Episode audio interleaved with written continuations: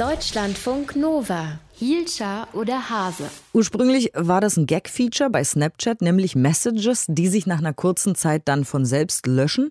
Und irgendwie hat man sich auch gefragt, was das eigentlich soll und wozu man das braucht. In manchen Kontexten wurden so auch Fotos verschickt, die man dann einfach nicht speichern wollte oder so. Aber inzwischen gibt es das Feature auch bei WhatsApp und Signal und es wird auch genutzt, zum Beispiel in der Politik.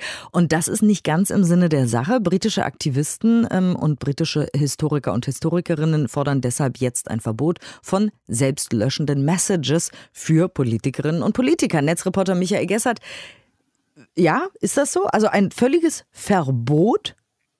Ja, das ist schon ernst gemeint. Das ist, genauer gesagt, ist das für Politikerinnen und Politiker in öffentlichen Ämtern, also für Minister zum Beispiel, gefordert und eben dann auch speziell eben für die Amts- oder Diensthandys.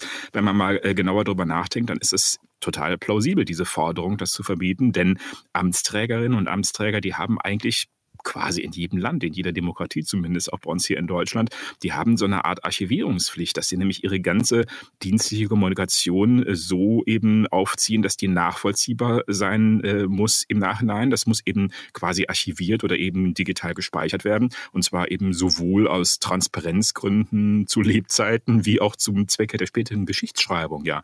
Und Klar, da gibt es eben teilweise Geheimhaltungssperrfristen für bestimmte Sachen, aber das ändert nichts am Grundsätzlichen. Also eigentlich muss man wirklich jede Akte, jede Mail und jede Message, die muss erhalten bleiben. Ach, ist ja krass. Da denkt man gar nicht so drüber nach im Alltag. Und selbstzerstörende Messages gehören eben nicht dazu, logischerweise die gehören logischerweise nicht dazu. Also ich muss auch wirklich sagen, ich habe die immer bisher für völlig albern gehalten. Ich habe natürlich immer nur an das beabsichtigte äh, Snapchat-Szenario gedacht, so irgendwie nach dem Motto, so, ich schicke da jetzt mal ein heikles Bildchen oder eine frivole Message irgendwie an jemanden Vertrauten und dann so hihi, kicher, kicher, ist das kurz danach wieder weg. Das war natürlich immer schon totaler Quatsch, denn der Empfänger oder die Empfängerin konnte das heikle Bildchen oder sowas irgendwie ja immer wieder mit einem Screenshot eben sichern oder gab es spezielle Apps für oder notfalls kann man das mit einem anderen Smartphone abfotografieren fotografieren. Das heißt also, zum Sichern äh, der Privacy, der langfristigen Privacy gegenüber dem Empfänger, da war das Feature eigentlich immer Quatsch. Aber klar, wenn das Ziel ein anderes ist, nämlich Dritten gegenüber die Kommunikation zu verbergen und wenn sich Sender und Empfänger darüber einig sind, dass die Nachricht nicht überdauern soll und die auch nicht heimlich speichern, dann macht das natürlich plötzlich doch eben Sinn, also tatsächlich für Agenten zum Beispiel oder für Politiker. Ja. Aber sind diese Inhalte denn dann tatsächlich weg eigentlich? Das kommt darauf an, ob eben äh, bei der Kommunikation die End-zu-End-Verschlüsselung eingeschaltet war. Und das ist ja immer mehr der Fall. Dann ist die tatsächlich weg. Bei nicht selbstlöschenden äh, Messages, da wäre zu diesem Zeitpunkt ja noch eine Möglichkeit, da dran zu kommen, nämlich ein wirklich physischer Zugriff auf das Gerät. Also, dass die das dann rausrücken müssen, inklusive Code. Und genau das darf ja tatsächlich bei Diensthandys auch wirklich verlangt werden, wenn es so ein Untersuchungsszenario gibt. Also, ich erinnere mal an den Fall jetzt Ursula von der Leyen, war ja vorher Verteidigungsministerin und da ist ja ein Untersuchungsausschuss, der da läuft, eben wegen möglicher Unregelmäßigkeiten bei Aufträgen der Bundeswehr.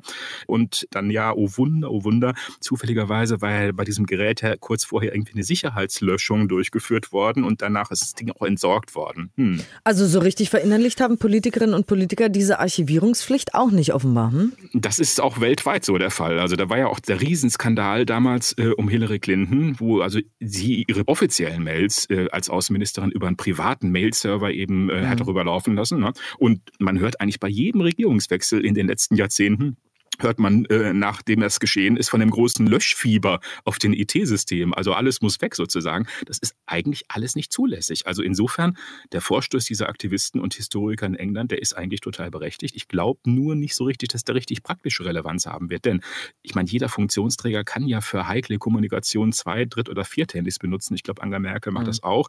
Und da eben dann meinetwegen selbstlöschende äh, Messages verwenden oder das Gerät regelmäßig schreddern und so weiter. Und auf dem offiziellen Diensthandy, da kann man ja dann ein ganz richtig schönes, staatstragendes und ehrbares Bild für die Nachwelt sozusagen kuratieren.